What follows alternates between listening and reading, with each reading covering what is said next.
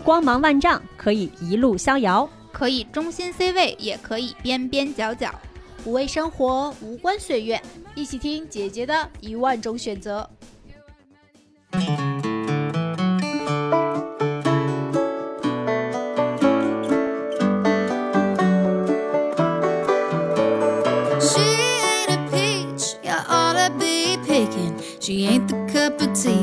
大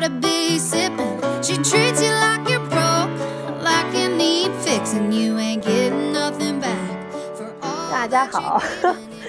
我的妈呀，这个声音！欢迎收听新一期的姐姐说哦。大家好，我是正在变声的王美丽。大家好，我是一个曾经因为坚决的丁克儿和前男友呃某一任前男友分手的六月。Hello，大家好，我是一个向往做丁克的樱桃教主。听王美丽的介绍，也知道我们上一期那个鸽子的声明并不是假冒的，不是假冒的。你听这个王美丽的嗓音，很像铿锵玫瑰。不要让我笑，我的天哪！那个，因为上一期我们主播分别都各自的情况，这个这个生病了啊，因为最近北京这个疫情也比较厉害，然后甚至连。只在北京自驾到大理的，不是自驾到大兴机场是吧？坐飞机的六月同学上了飞机就开始感觉自己有点发烧，然后到了大理之后觉得哎好像又好了，可见北京这个病毒有多厉害。然后录节目之前教主也一直在持续怀疑自己是不是也阳了。我是里面唯一一个症状很轻、抗原一直没有测出来、一直不断自我心理怀疑的那唯一一个阴性患者。鉴于现在全国各地大江南北这个情况，大家听我们姐姐说，且听一期，珍惜一期吧，因为都不知道下一期还有没有主播能来录，太惨了。啊，好，回到我们今天节目的话题，因为刚才听大家介绍也知道，我们今天会聊一期和生育有关的节目，其实。我们想聊生育话题已经还蛮久的了，是吧？对，非常久。感觉从姐姐说成立之初就一直想要去策划一个生育类的选题。但去策划这个选题最根本的一个原因，就是因为我自己是一个坚定的丁克。我从可能从很小，我感觉高中、大学已经坚定的选择了自己未来要成为一个丁克，并且是。切实去执行它的，就比如说从大概上大学开始，就会不停的给我爸妈灌输相关的教育。我一直坚信父母也是需要教育的。然后曾经因为生育观不同，和一任前男友就直接聊到分手。当然这可能不是分手的那个动机，但它是分手的底层的原因之一。但是呢，我又觉得我。怎么说呢？有点过于年轻。虽然现在也已经三十多了，但总觉得说丁克这件事儿还是不不足以有说服力。我觉得可能只有真正的没有生，并且过完了自己的半生的这，就是这样的人啊，前辈们才正好他们的 丁丁克道路上的前辈们，对。他们的这些人，不管是人生经验还是人生思考，以及他们在做的一些准备什么的，我觉得可能是比像我这样空口就只会喊喊口号，然后只会去想象自己的丁克生活的，比我这样的人更有说服力一些。所以，就当时就一直跟美丽说，咱们找一找，这身边有没有四十五岁以上的丁克姐姐，能够来跟我们分享一下她的丁克生活到底是什么样的。哎。嗯，这终于才邀请到我们今天的嘉宾 Lizzy 姐姐。大家好，我是 Lizzy。哎，对，这是我前前前领导啊。为了找这期选题，你不还是暴露了人家的身份吗？不是刚才。对，我工作经历这么丰富，谁知道他是哪一个哪一个公司的领导？对，而且王美丽这个人啊，特特别善变。这那叫什么？录音之前还叫 Lizzy 总。然后等到邀请来录音时候，就叫小丽了。挺好，挺好，挺好。回应一下六月说的话，我大概丁克了，嗯，十五年，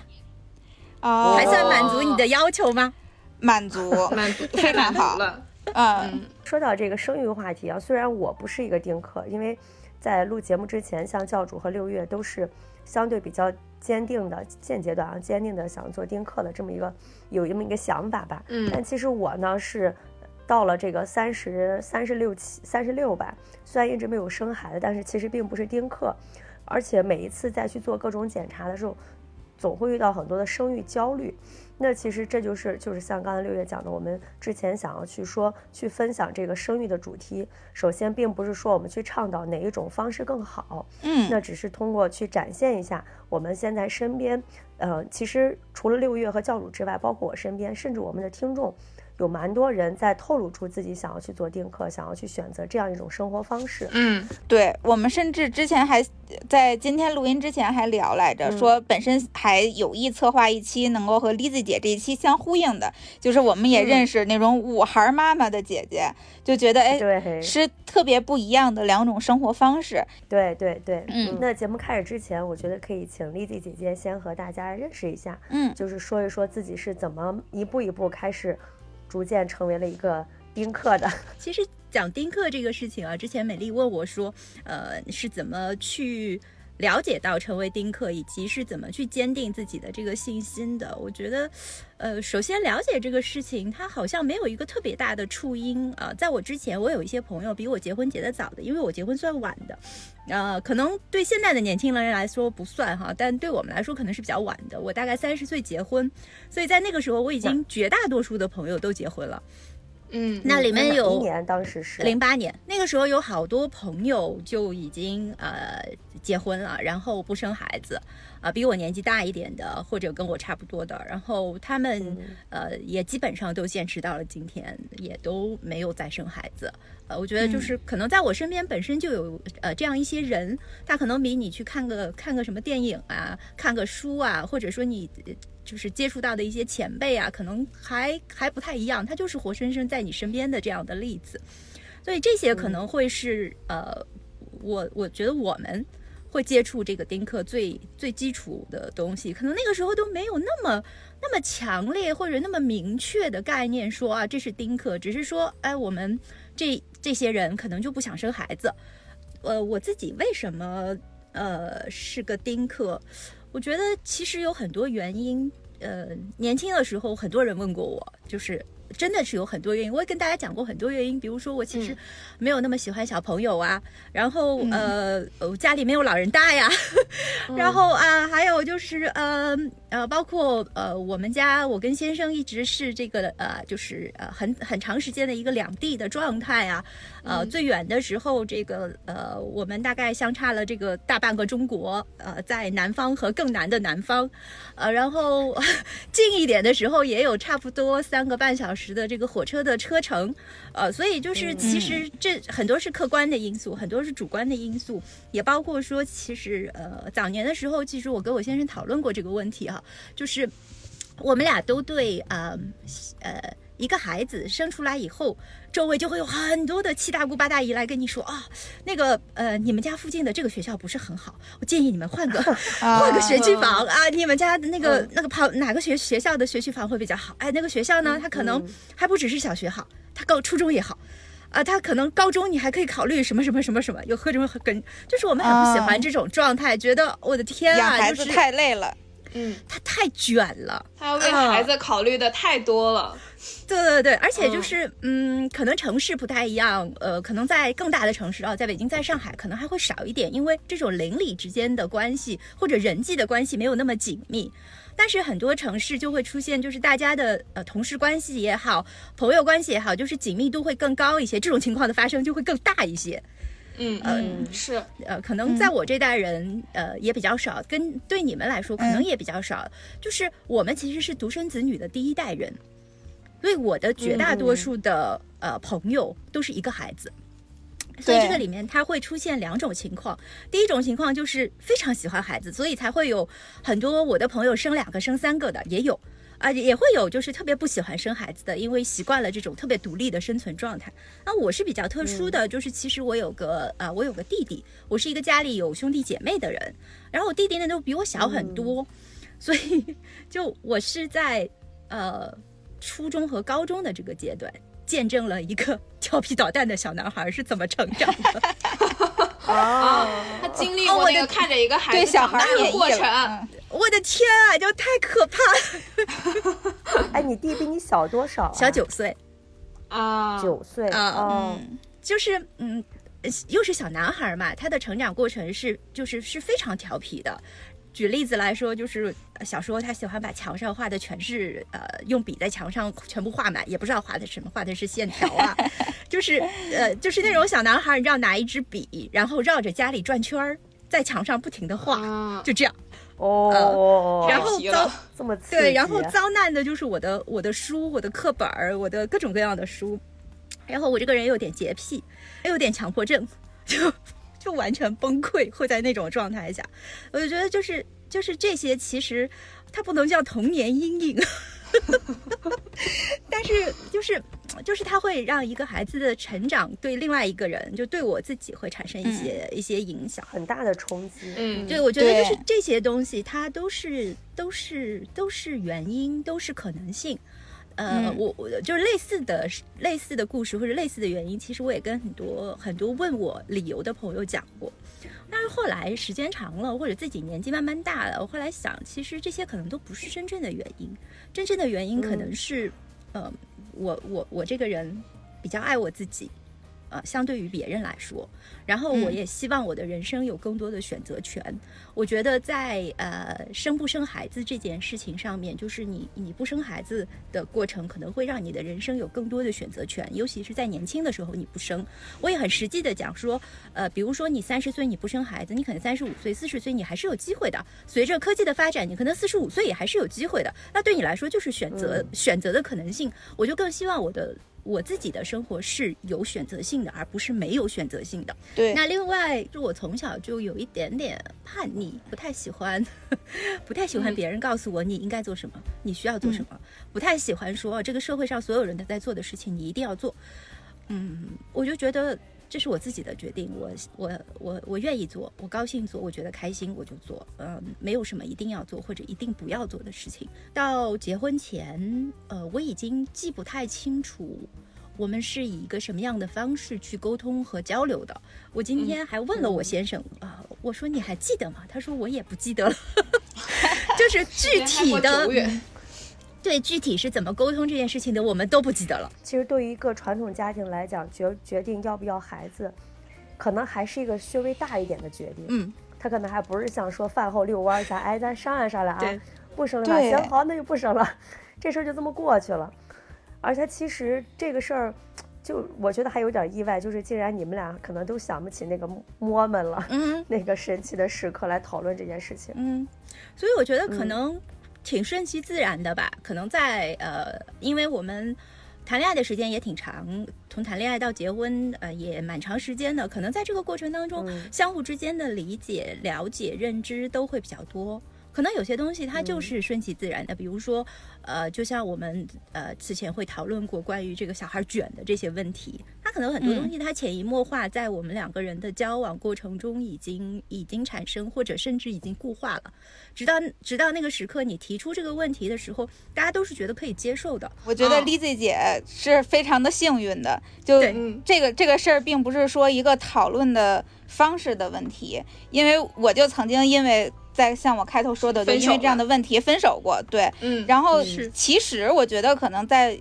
尤其是这个东亚的男性啊，我觉得男性对于他和女性不太一样，女生对于生孩子的成本是非常非常高的。像 Lizzy 姐刚才说，她可能能够说出很多我不喜欢孩子，或者我觉得整个社会环境不太适合孩子的生长等等，我们能说出很多很多为什么不生孩子的原因。但其实最最最最根本的，就是因为我们更爱自己。这个更爱自己背后的原因，就是因为对女生来讲，生孩子的成本太高了。她除了这些时间、精力，呃，甚至健康的成本之外，还有一些就像那种选择的成本。就我之前去，因为我之前和以前的男朋友我们去探讨为什么我们不想要孩子的时候，我就会说我不想让我的生活拥有圆心。但是他作为一个男生，他自己其实也是觉得，哎，其实。本身啊，我觉得他是对于有孩子和没孩子，他自己不是特别有所谓的。但是在不是特别嗯有所谓的情况下，他就会觉得，那为什么不能有一个呢？比如说，你觉得孩子嗯哇哇大叫，很调皮，非常烦，但他觉得孩子是会长大的，是能够教育的。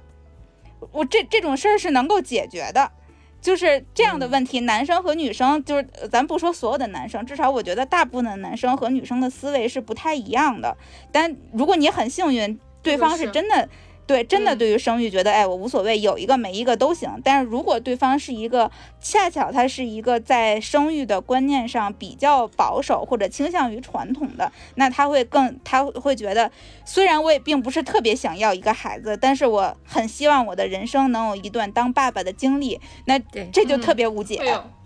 对对对，这种就我觉得是就是两个人的观点是不同的，我觉得没有办法，就没有必要非要契合在一起，分开就好了。对。我之所以不想成为一个妈妈，最根本的一个原因，就像我刚才说，我觉得我的生活会有了原心。为什么会有原心？是因为我知道，凭我对我自己的了解，如果我成为妈妈了，我一定会是一个好妈妈。我想要对她的人生负责，想要给她一个完整的、有爱的童年，然后想要让她成为一个人格健全的人。那我对此就要付出非常多的精力，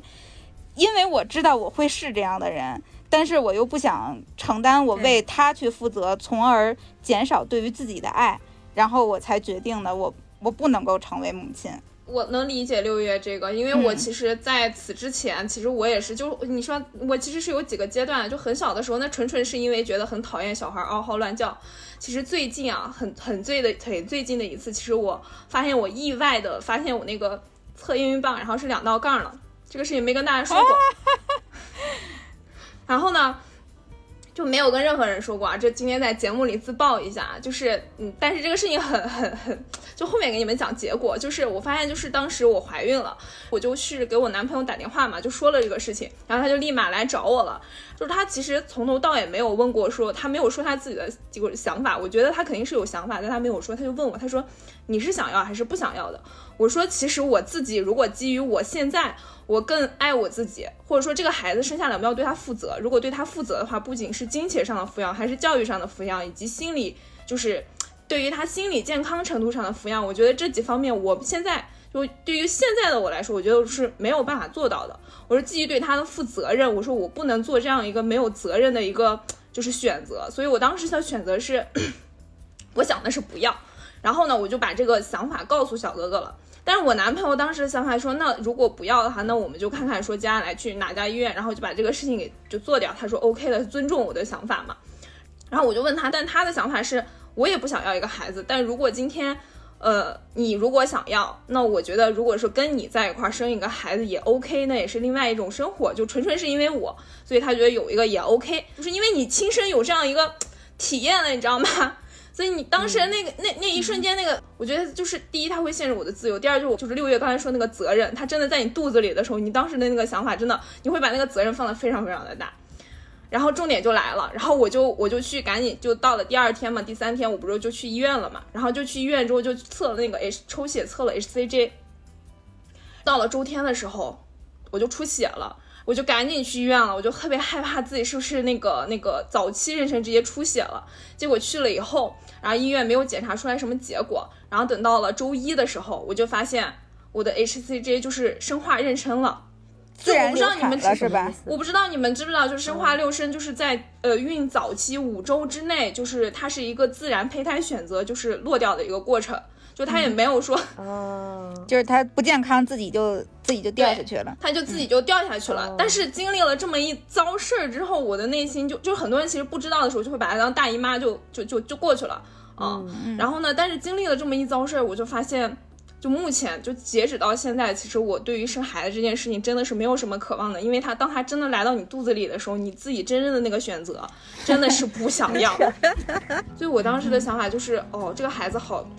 好像知道我不想让他来，真的就没有来。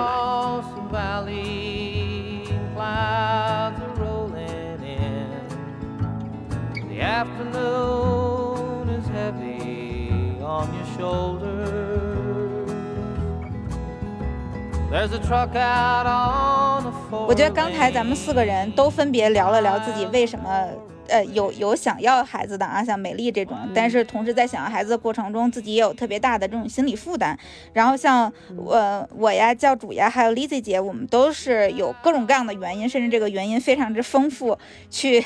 不停的论证自己为什么不想要孩子。我觉得我自己特别好奇的一点啊，就是像 Lizzy 姐刚才说，她跟她老公是非常顺利的，就可能就只是。提一下，然后对方就同意了，你们两个人很顺利的就达成了不要孩子的共识。但是我反而觉得，在成为丁克的这个过程中，夫妻两个人达成共识不是最难的，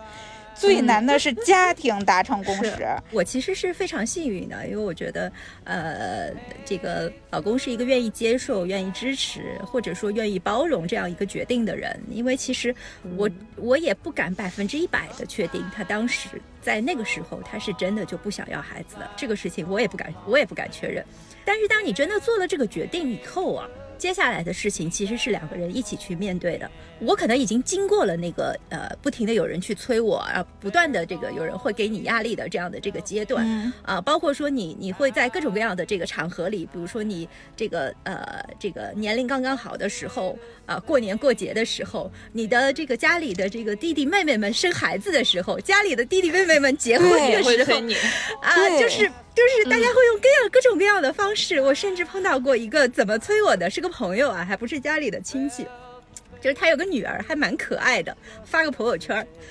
只要我每次在他的朋友圈底下点个赞，他一定会回我说：“你还不生吗？” 就花式催生 啊，对，就花式催生，我就他会觉得可能这个事情是蛮重要的事情，那呃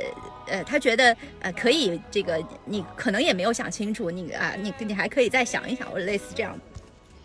但我觉得可能核心的问题哦，在于父母对这个事情怎么想。我觉得可能对大家来说压力是最大的。但是呢，我其实这么多年，一方面因为我们异地的时间比较长，呃，我一直也不在父母身边，他们也没有那种就是可以这个面对面催你的这样的可能性。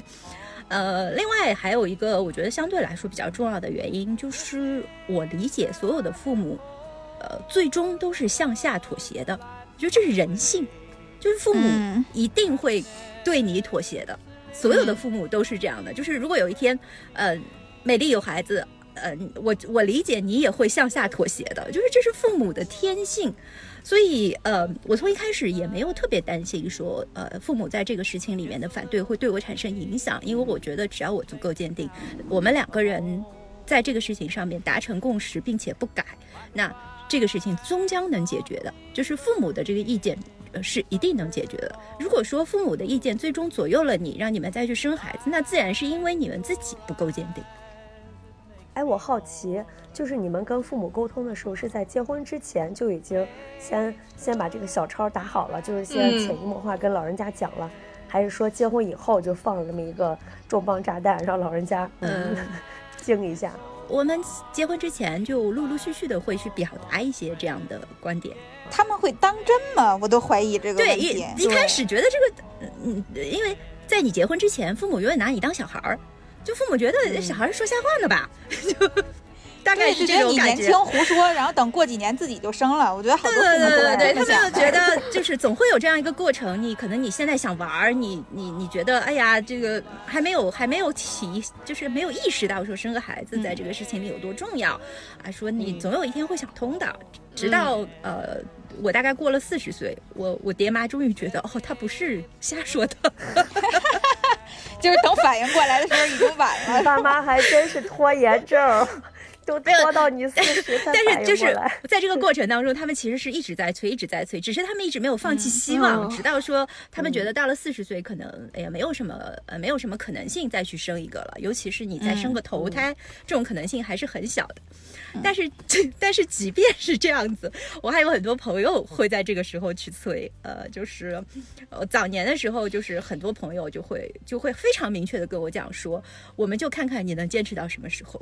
现在的话，可能呃，如果要再劝，更多的会是一些 啊医生朋友，医生朋友，对，因为只有医生还觉得你还有可能性，对，就是其他人已经觉得呀，呃，就就到这个年纪你不可能再生了，然后医生们会说，那有什么关系？还有各种各样的可能性。呃，嗯，我觉得它是个过程，这十几年。你一直经历这样的过程，就一直经历，会有人问，会有人觉得不可思议，会有人觉得你的决定不对，会有人质疑你能不能坚持，一直会有。我觉得这个核心就是你自己能不能坚持。就是我我我可能我那点儿年轻时候的叛逆，到现在也没有过得去。你自己就没有动摇过吗？没有那么一瞬间，你就想，哎，有个孩子好像也挺好。我讲个事情啊，就是嗯，就就就是，呃。也就是，也就是最近，就是因为是疫情的关系吧。然后我刚才讲，我这个人又有点，又有点洁癖，又有点强迫症。我一天进了一个电梯，就是写字楼的电梯。然后呢，一个妈妈带着孩子就进来了，那也是个小男孩，呃，大概七八岁的样子吧。然后呢，小男孩呢，就是口罩也没有好好戴，然后手里拿着个玩具。然后就开始在这个电梯里面的，就是应该是辆小汽车，在电梯的墙上开车，在门上开车。我当时的第一反应就是，我的天哪！我要是有个孩子，我当时我会怎么办？就是因为我受不了这种状态的，因为对我来说，电梯太脏了。就是我我我甚至觉得你都不能靠着墙站，对吧？嗯。但是你你从另外一种角度上来说，如果是一个孩子，你你不让他去做这些事情，是泯灭天性的，嗯，你会对孩子的成长是有很大的影响的。就这个里面的问题就变成了我自己过不去啊，就是我心里就是过不去啊，所以就是就是这些事情。就是这些细节，或者说这些这些很小的你生活里你必须要经历的东西，最终会最终会汇成说你真的永远不会再考虑生个孩子这件事情的一个决定。就是我觉得它会是无数个细节，我我自己根本过不去的这些细节。嗯，我觉得六月刚才讲的那个道理是对的。我觉得可能所有丁克的人都考虑过类似这样的问题，就是你到底有没有有没有能力把一个孩子。培养到足够好，对，有没有能力给他一个健康快乐成长的过程？是的，如果没有，那就不要生。嗯，就是为什么这个责任要完全放在，就是把这一份责任百分之百放在自己身上呢？是不是？也许父母可能只是，比如说，我只是在他前几年走路的时候，告诉他哪条路也许更好。我会帮在他无法做自我判断的时候，把他放在这条路上。对，就是所以我想说，这可能是呃想做丁克的人的共同的想法。那实际上，所有生了孩子的呃朋友都会跟我讲，这都是什么事儿啊？这根本不是事儿，你让他玩儿就是了。就是你你你你你能明白这里面的反差吗？就是你的精神状，你的你的状态就是这样的，你可能就真的不适合生孩子。那没有过那种特别美好的就。有孩子的时刻，就比如说我最近刷抖音，经常会刷到什么条条，薯条来了，看起来好治愈。看到了，对，然后我就看，有对下边很多人就会在下边回复说，就是有什么什么女大学生什么决定不再当丁克了，也想生个条条，就类似于这种。但大家可能都是玩笑话，但是我自己想了想，自己在过去的那某一些时刻，确实有那么细细微微的瞬间是有过。被比如说朋友的孩子，或者是网上那些漂亮的小孩、可爱的小孩所治愈的瞬间，觉得，哎呦，哎呦，小婴儿其实也是一种挺美好的生物，或者说你能够陪伴一个生物从。从那么小就，因为我像我姐姐妹妹之类的，他们生了孩子之后，我就那小手就不大点儿，那整个手掌只能够握住我的一个小拇指，就会对，在那种时刻会觉得，哎呦，生命其实还是挺奇妙的，挺奇妙的。从这么对这么小的一个东西，我们慢慢把它养育成一米六、一米八，就是就整个的这样过程，自己偶尔会有某一些瞬间觉得能够经历这样的人生。说不定也还行。哎，我我我也有这种时候，就是我之前特别喜欢那个王小麦，我不知道你们知不知道，就是啊，小麦，我就特别爱她，我就觉得哇塞，有个这样的女儿也挺好的，我就。真的人是是会有这种很感性的时刻的，对。但我后来就是为什么理智回归了呢？就是比如说为什么现在大家特别爱养宠物？因为宠物我们可以选择，就是我们可以选择那个好看的宠物，看见那个好看的宠物我们就觉得很开心，就把它买回家了。但是孩子没有办法选择，孩子一旦落地了，他丑或者不丑，他性格好还是不好，他都是你生出来的，你就得对他负责。咱就是说。短视频三大流量密码：baby、beats 和 beauty。对所以 我后来思考了一下，就是我愿意养一个宠物，就是很可爱的宠物，或或者很好看的宠物，是因为我可以选择，我是有选择权的。但是我养一个孩子，就是他从我肚子里面到孕育出来之后，我不知道他是遗传了他爹的基因，还是遗传了我身上哪个不好的基因。万一生出来就是我不喜欢呢？我我我坦率的说，我一直都觉得，就是如果一个人他能养宠物，他就能养好孩子。对，但是我觉得很多人是不愿对。其实我也这么认为。啊。但是就是、嗯就是我我其实是那种坚决到连宠物都不养的人。呃，你们说的那个就是六月说的那个，就是呃，包括教主说的跟呃小朋友的这种非常愉快的沟通瞬间，我其实也会有。有很多我的朋友的小朋友都很喜欢我，但是呢，对我来说，就是别人家的孩子都是好的。因为他最多跟我待二十分钟，对我最长一次就是带单独带一个小朋友，大概下午两到三个小时，他已经是一个很乖的小学二年级还是三年级的小女生了。就是非常好，而且他跟你的沟通，就是他他是个小大人，他跟你的沟通是非常成熟的，就这样我也就能接受两三个小时。你之前不是说你身边有很多不生孩子的朋友，丁克夫妻朋友这些，你你周围的人有有过动摇的吗？呃，我所有的那些从一开始就说我们是做丁克不生孩子的，嗯，没有嗯动摇过。哦，对，只有只有就是一开始什么也没有说，但是可能头些年没有生孩子的，后来生了，这种情况是有的。然后另外还有一种情况就是，呃，会有一些呃真的没有办法生的，也做了很多嗯很多的努力，最后没有生的。我觉得他们现在过得也挺开心的，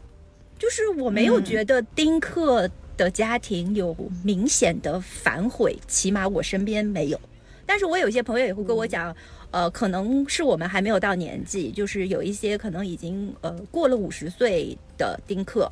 可能会面临各种各样的问题，包括他们可能就开始去养宠物，呃，去更多的去考虑这个养老的问题，啊、包括就是实际上，呃，我们最近也会碰到。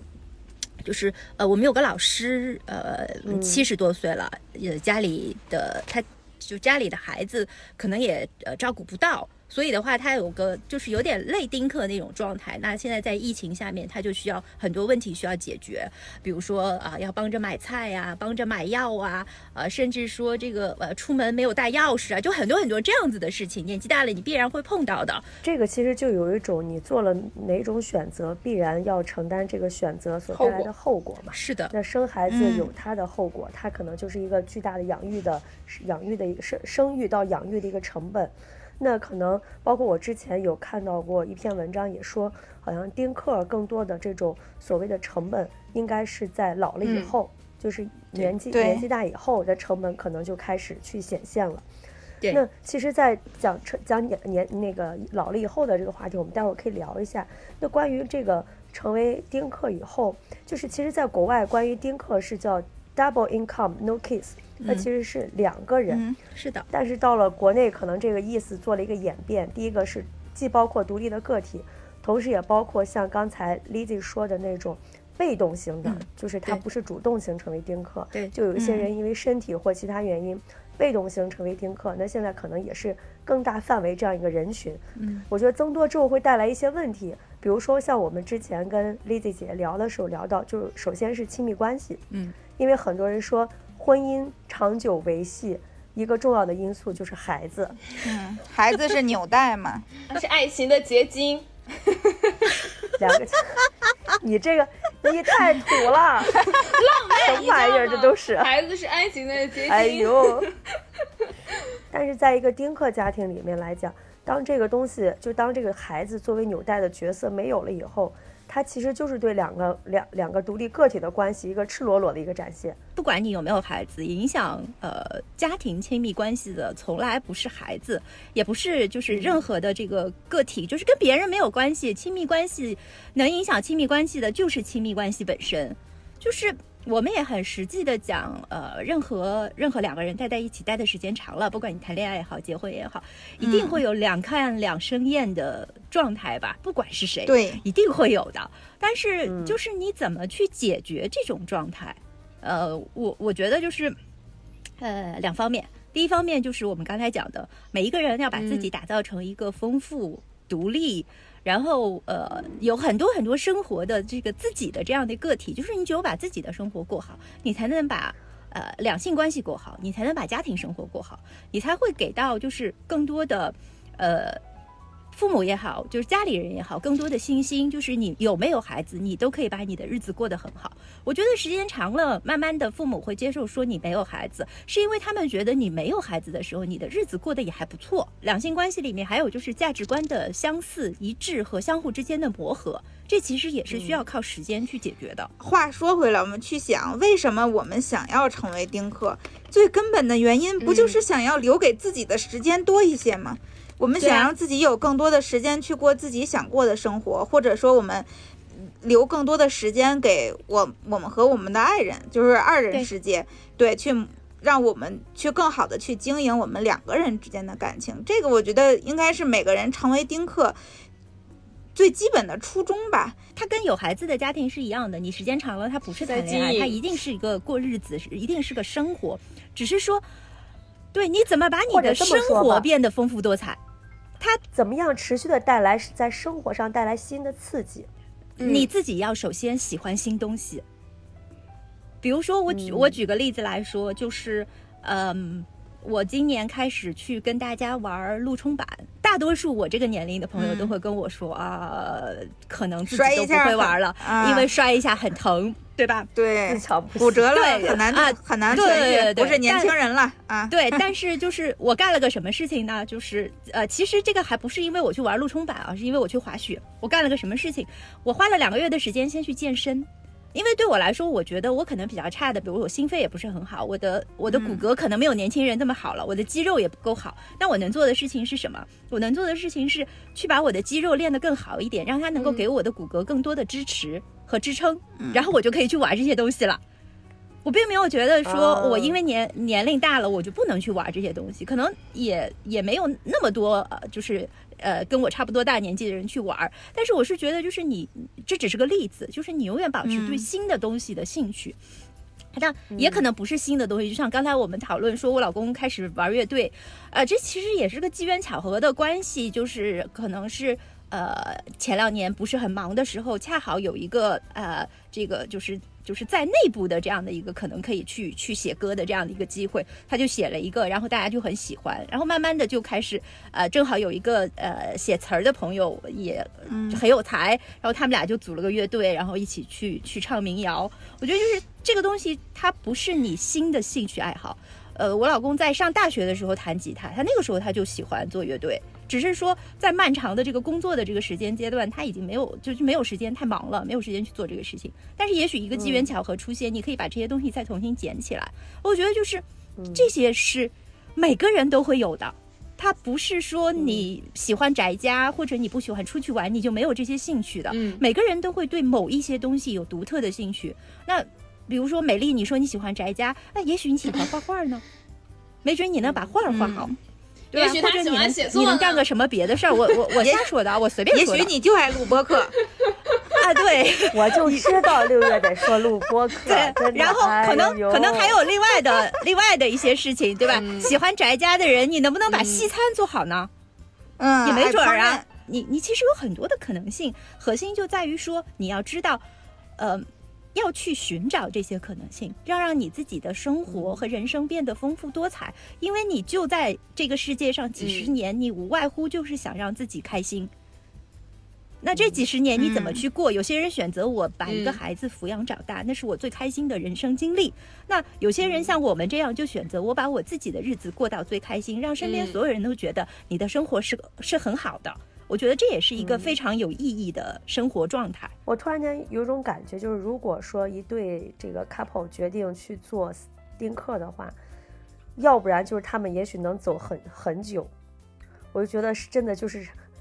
灵魂伴侣，就是要有那种非常，真的是比一般夫妻可能要更高的这种同步的精神生活的追求和这种，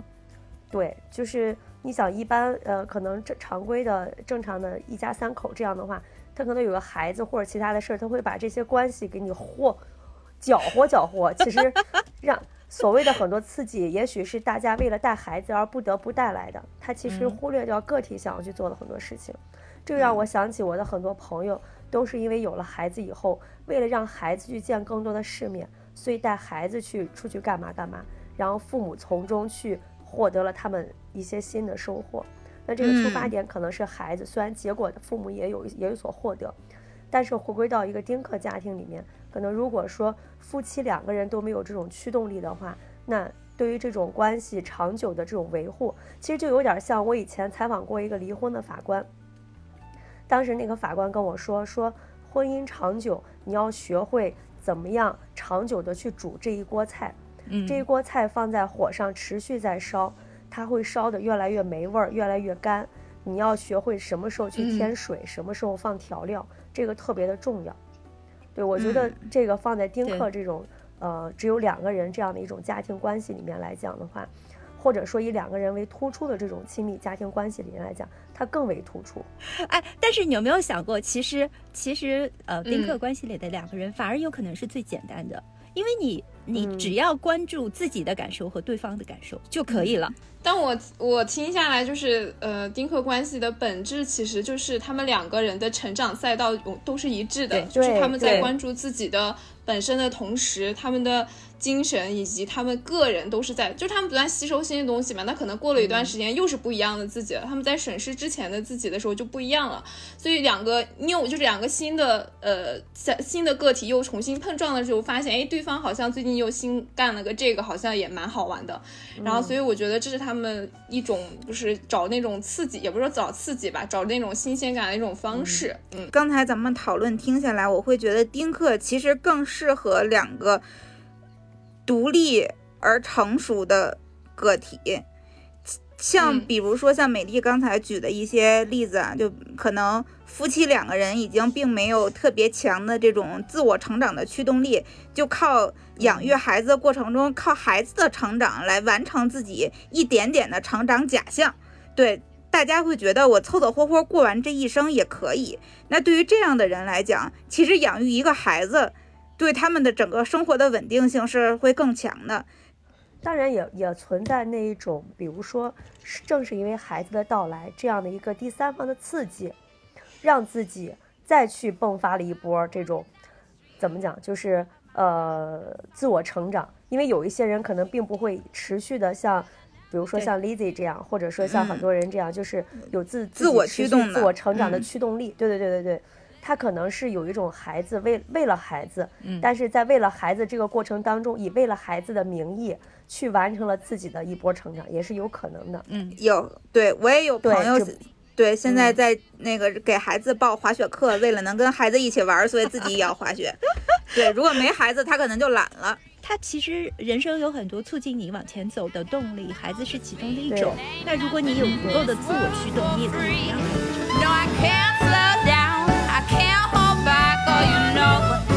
Wish I could. Because there ain't no rest for the wicked until we close our eyes good. Fifteen minutes later, after walking down the street, I saw the shadow of a man creep out of sight. 对于丁克生活而言，最意料之中的焦虑，你们是怎么解决的？就是养老问题。每一个选择丁克的人，可能自己的对于养老的，不能说养老的恐惧，可能对于养老的担忧，应该。是是最强烈的，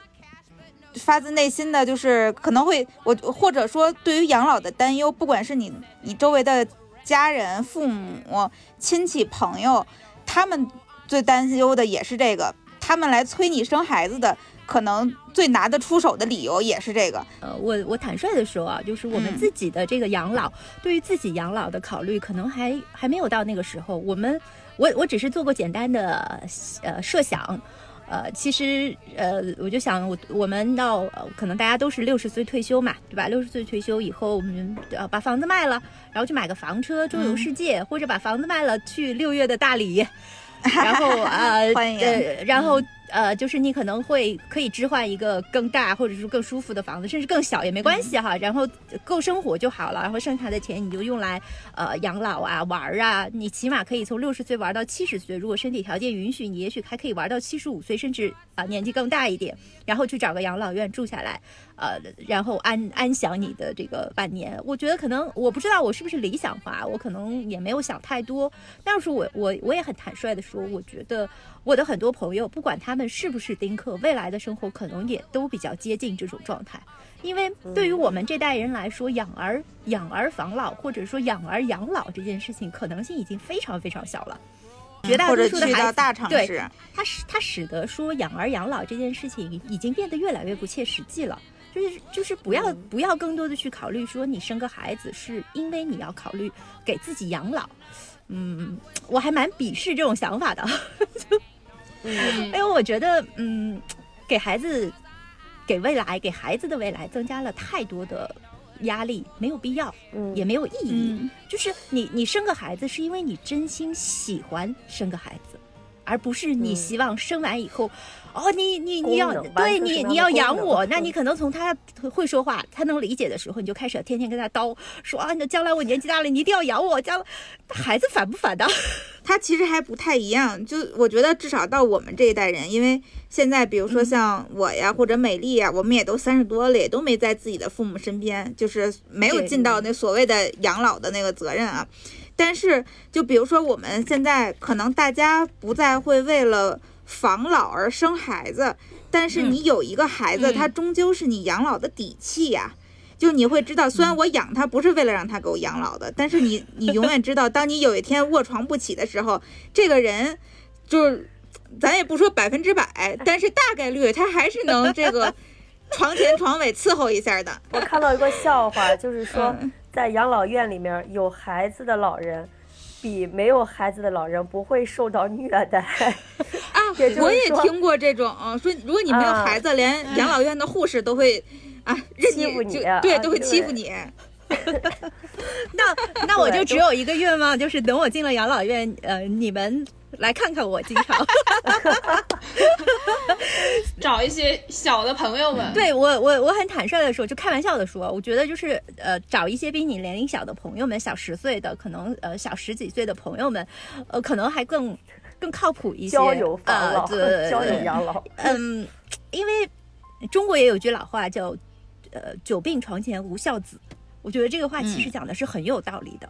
尤其是就是嗯现在呃，甚至未来年轻人的。生活环境、工作环境会越来越有竞争性，可能社会的状态也会越来越焦虑。那在这种情况下面，你说你指望着这些孩子们最终他能他能成为这个父母养老的，不管是呃就是钱上面的支撑，还是心理上的支撑，可能都不一定能成型。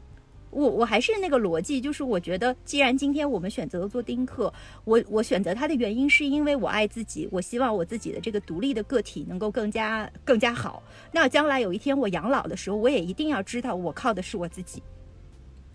用的是就是我我的这个独立的个体的这个状态是延续性的。你不能因为说我年轻的时候我就希望啊，我我我我很希望独立，我不想要有这个责任。那我年纪大了以后，我希望这个责任还有别人来给我背，我觉得这个可能性是没有的。那丽子姐，你有切实的为养老提前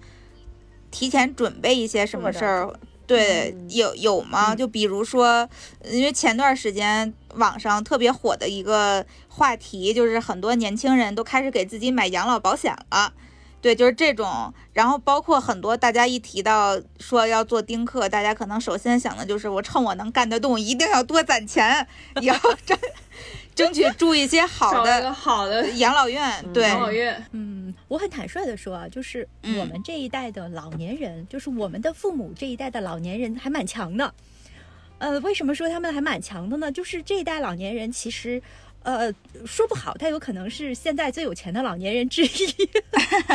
确实，呃，因为他们年轻的时候吃苦耐劳，就是真的是呃打下了非常好的基础，而且这一代老年人可能比呃之前身体也好了很多。所以我的很多朋友的父母现在呃还会呃自己出去玩啊，七十多岁了，有的甚至可能接近八十岁了，然后自己住，生活的状态也非常好，呃有可有可能会有保姆或者没有哈，我觉得。那从我们的角度来说，给父母养老可能是我们现在最关注的事情之一。那我们能做的可能就是啊、比如说给他们更好的呃居住环境。呃，举个例子来说，可能老的有一些老的房子是不带电梯的，我相信北京也还现在也还会有。嗯，那怎么给他们换到一些呃，就是小区环境更好的的电梯房里面？然后这些周围的话，可能我觉得未来哦，我我一直都会觉得未来可能学区房。之外，还会有一个医院区房这样的一个概念不断的起来。随着这个老年人的这个越来越多的状态，因为我我就是很多好的医院附近没有好的房地产，就是嗯。真正的好医院，而不是那种就是养老地产，我把一个啊、原来很好的医院搬过去，然后有一些医生定期去坐诊，不是那个概念，就是真的好的医院，核心地段的医院附近没有特别好的房产。那就是未来也许会有会有这样的这个概念出来，我们也在等这一天。那考虑自我们自己的养老，目前我我觉得我们做到的事情无外乎就是我们这代人也会也会运气好一点，就是我们其实赶上了房地产呃这个涨价前的那一波红利，呃，所以绝大多数跟我们差不多大年纪的人，当年可能呃买房子也没有那么容易啊，但是起码都买了。那今天这些房子也不是很便宜了。那可能它可以成为你未来养老的一个非常坚实的基础，因为很实际的讲，你如果在北京、在上海、在深圳有一套房子，那你将来去大理真的就不愁了。那现在大理很多这种的，把自己北京的房子租出去，然后在大理养老了，退休了。对吧？就是其实这种状态它，它还会延续的，它还会有这种可能性持续下去。但起码在我们这代人身上是有可能会发生的。所以就是我觉得这个是是呃比较好的一点，可能相对于现在二十多岁、三十出头的年轻人来说，是我们这一代人最好的地方。呃，所以我你要问我，我就觉得，呃，如果有机会赶得上任何赚钱的红利，大家还是要往上冲的。房子原则上在大城市该买还是要买的。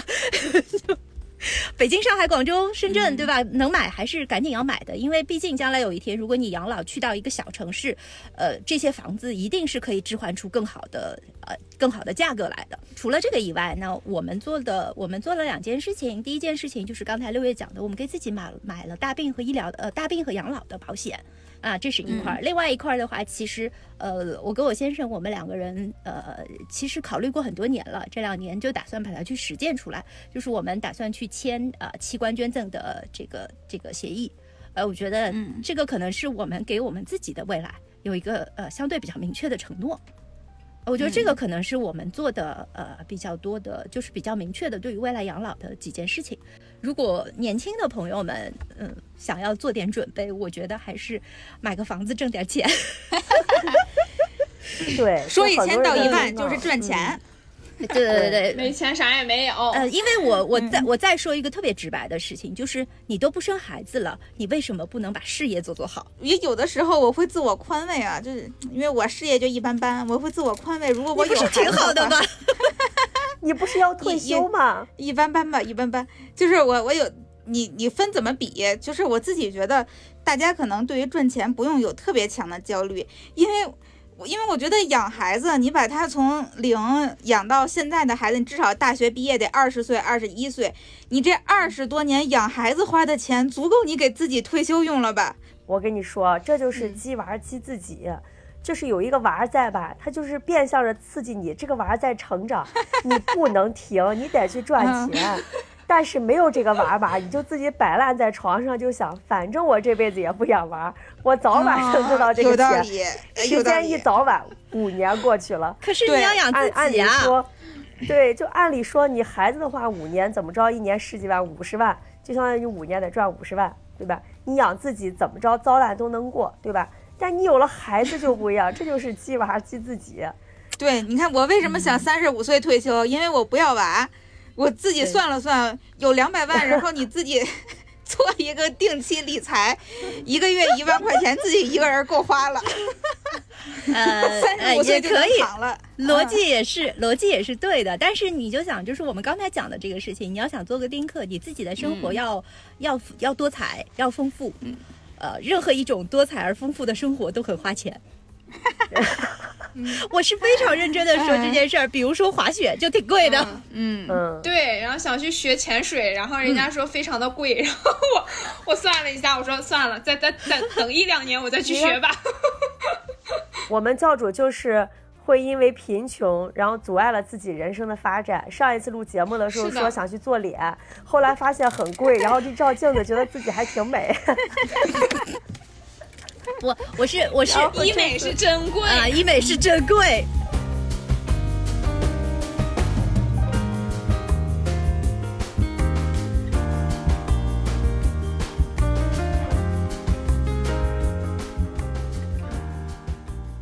这么聊下来，虽然咱刚才零零散散的聊了挺多的，那我其实挺想问问 Lizzy 姐的，嗯就是你已经践行了这十五年的丁克生活了，如果要是让你给现在这些年轻的小妹妹或者小弟弟们，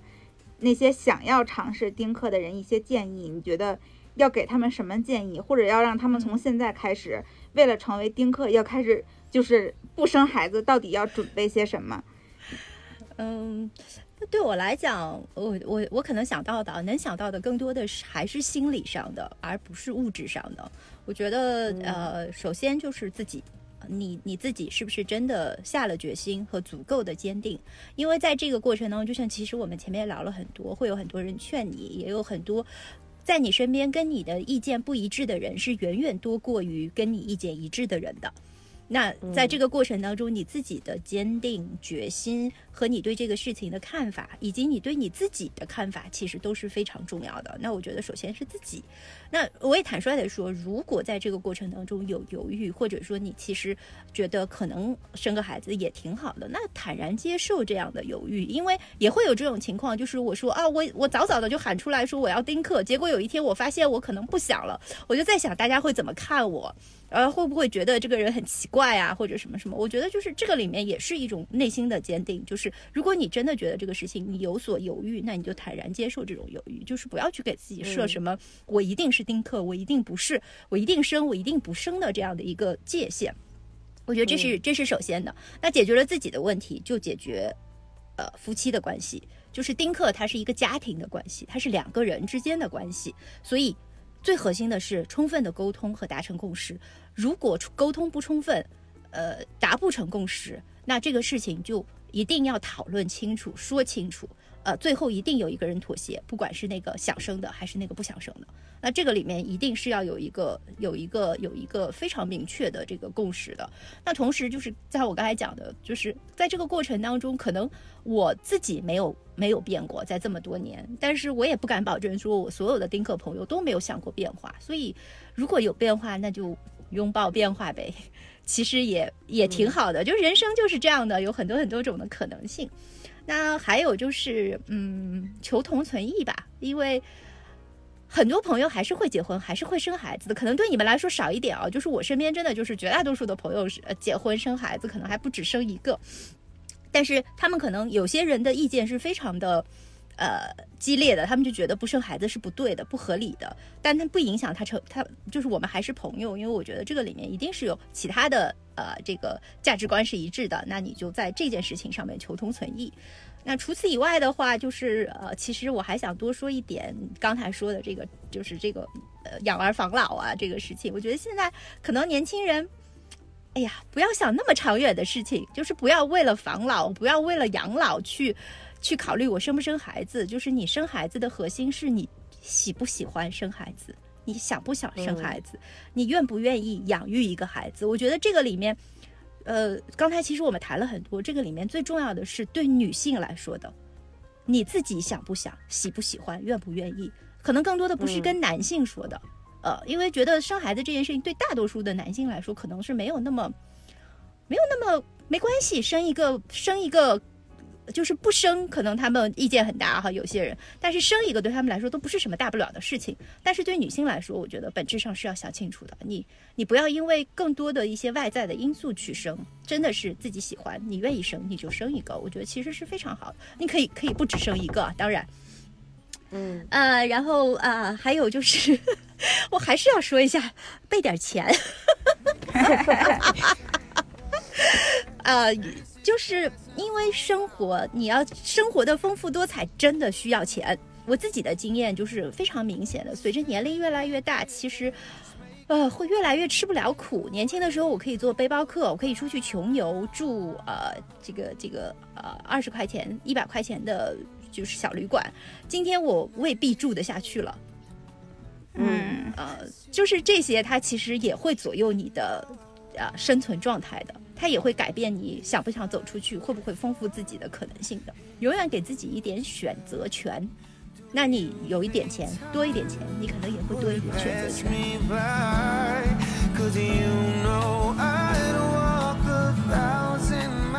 好，那非常感谢丽丽姐今天这个掏心掏肺的分享。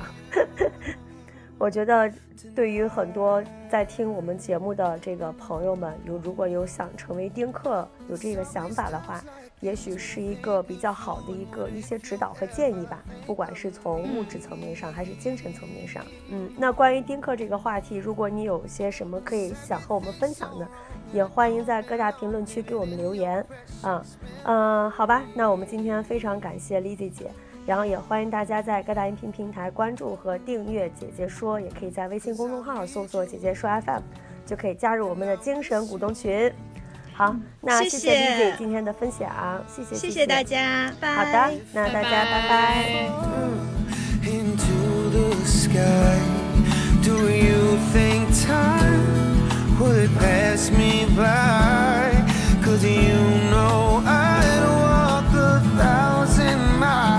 I could just see you tonight.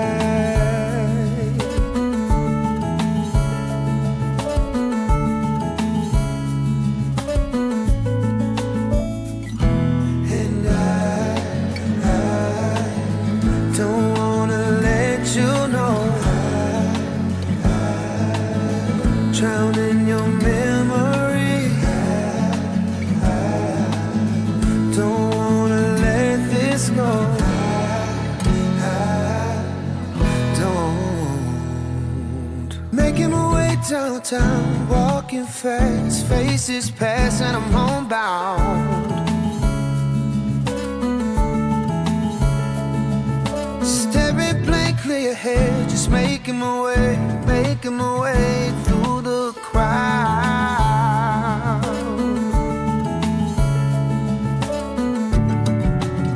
I still need you, I still miss you, and now I if I could fall into the sky. Do you think time would pass us by? Cause you know I'd walk a thousand miles if I could just